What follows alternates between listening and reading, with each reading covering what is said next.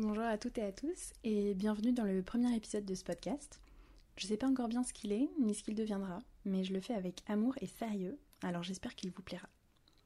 Pour placer le contexte, je m'appelle Claire, j'ai 27 ans et pour ce printemps 2022, j'ai décidé de partir vivre à New York pendant trois mois. J'avais envie et besoin de changement, de vivre quelque chose d'excitant, d'exaltant, d'être de nouveau challengé par un projet. Et le truc particulier avec New York, c'est qu'on en est toutes et tous très imprégnés, même si on n'y est jamais allé ou qu'on s'en est jamais vraiment soucié. C'est une ville qu'on connaît sous tous les divers visages que nous ont dépeints les œuvres de la culture populaire et savante.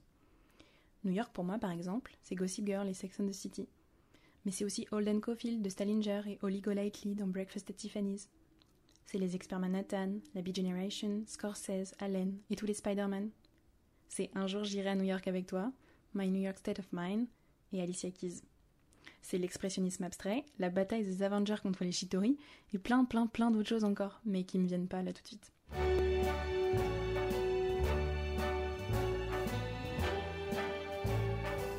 Je crois qu'on est vraiment tous et toutes pleins et pleines des images, des ambiances, des fantasmes qu'on reçoit, sans vraiment les demander d'ailleurs, à propos de New York.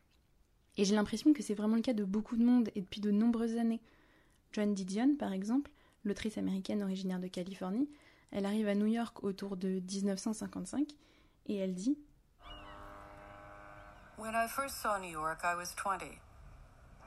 And it was summertime, and the warm air smelled of mildew and some instinct, programmed by all the movies I'd ever seen, and all the songs I'd ever heard sung, and all the stories I'd read about New York informed me that it would never be quite the same again. In fact, it never was. France Gall, elle, cette fois en 65, elle chante.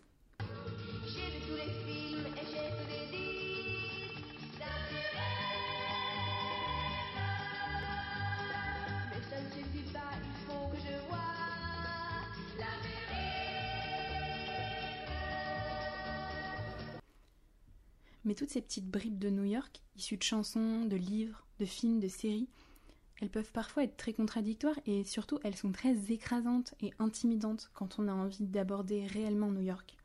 Marine Juliette Aubry, qui a travaillé au service culturel de l'ambassade de France à New York pendant trois ans, au milieu des années 2010, elle écrit, je la cite, On n'habite pas un mythe, c'est lui qui vous habite. Parcourir les rues de New York, c'est toujours, pour le visiteur comme pour l'habitué, marcher dans un film de Martin Scorsese ou Woody Allen, vivre dans une toile d'Edward Hopper, ou une phrase de Francis Scott Fitzgerald. Comment la voir, cette ville qui a fait le XXe siècle, qui a tout créé, tout repris, tout changé? Pour nos yeux saturés d'images, New York is hard to see. Voir New York là où toute chose se recouvre d'un voile de fascination, est-ce vraiment possible? Bah, On voit que c'est une question à laquelle France Gall, des milieux d'artistes, de rêveurs et d'audacieux, et moi aussi un petit peu je l'avoue, bah on a envie de répondre en y allant, pour de vrai, en tentant la grande aventure, parce que c'est ça aussi le truc avec New York, c'est que je pense qu'on y projette beaucoup cette idée de la terre promise de tous ceux qui se cherchent encore. Patti Smith, dans son autobio Just Kids, elle écrit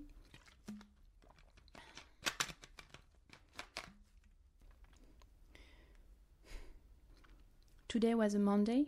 I was born on Monday. It was a good day to arrive in New York City. No one expected me. Everything awaited me. En fait, que ce soit dans les histoires fictives ou dans les biographies et les documentaires, l'arrivée à New York s'est presque toujours présentée comme un tournant hyper important dans la vie des gens, une forme de révélation, et souvent le véritable commencement de quelque chose de, je sais pas, de plus important, de plus grand, de plus fort. When I arrived in New York, within hours, I knew that I had to live here. I just could feel this amazing energy. The people who live in New York are here to achieve something special.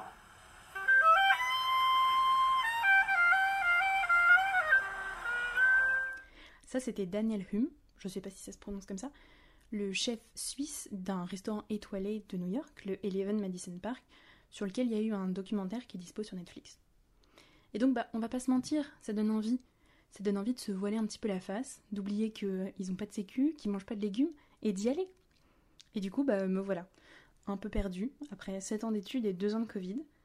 Je suis prête à avoir ma révélation, mon grand choc new-yorkais. je suis prête à reborn in the city.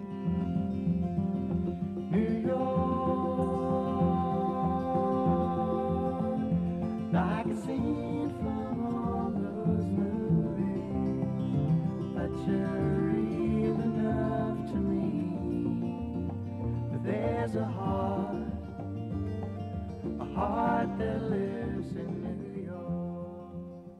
Alors, ce qui est marrant, c'est qu'à côté de ça, au moment de mon départ, j'étais en train de lire un livre, New York sans New York, de Philippe Delerme, sur lequel j'étais tombée par hasard dans une librairie. Donc c'est un livre qui est sorti en 2022. Je connaissais pas cet auteur et je savais pas trop de quoi ça parlait, mais il y avait écrit New York dans le titre, deux fois en plus, alors je l'ai pris. Et en fait, dans ce livre, Philippe Delerme, il dit à peu près tout ce que je viens de dire, mais en arrivant à une conclusion complètement différente, qui est qu'il n'ira jamais à New York parce que, en gros, il veut garder tous ses fantasmes intacts. Il écrit, je le cite, Tous ces films regardés, toutes ces photos, tous ces albums, tous ces livres, non pas pour aller à New York un jour, mais un peu bizarrement, pour ne pas y aller, pour préserver le secret d'une ville essentielle qui ne supporterait pas un tant soit peu d'être violée par la réalité.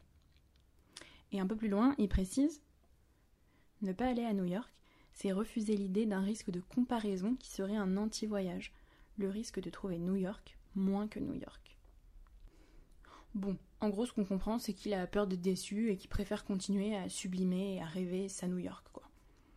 Personnellement, je choisis plutôt de lui faire confiance, à New York, et de m'y frotter pour de vrai. J'ai donc quitté mon poste à Paris et entrepris les quelques démarches administratives nécessaires. J'ai booké un mois et demi de cours d'anglais et trouvé une chambre pour le premier mois. New York, me voilà. Don't you love New York? Oh, I love New York. Au début, j'aimais New York. Et puis, This city here is like an open sewer, you know? It's full of filth and scum. New York, you're perfect. Oh, please don't change a thing. Alors pour terminer ce petit épisode introductif, je voulais préciser que c'est pour archiver, en quelque sorte, mes semaines là-bas, que j'ai décidé de faire ces petites chroniques audio.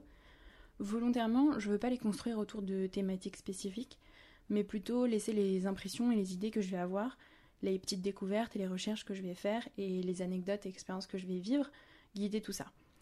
Ça va sûrement être plein d'approximations, et il y aura même sûrement quelques erreurs, mais l'idée c'est d'essayer de saisir un petit peu de cette ville ensemble, et d'essayer de la mettre en regard de tout cet imaginaire que j'en avais, avant d'y vivre vraiment pour quelques semaines et de l'expérimenter d'un peu plus près.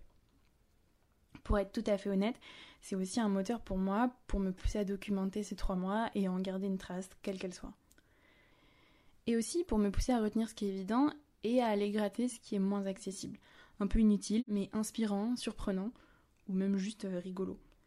J'ai toujours été assez fan des anecdotes. J'ai toujours retenu le petit détail ou le petit chiffre qui sert à rien.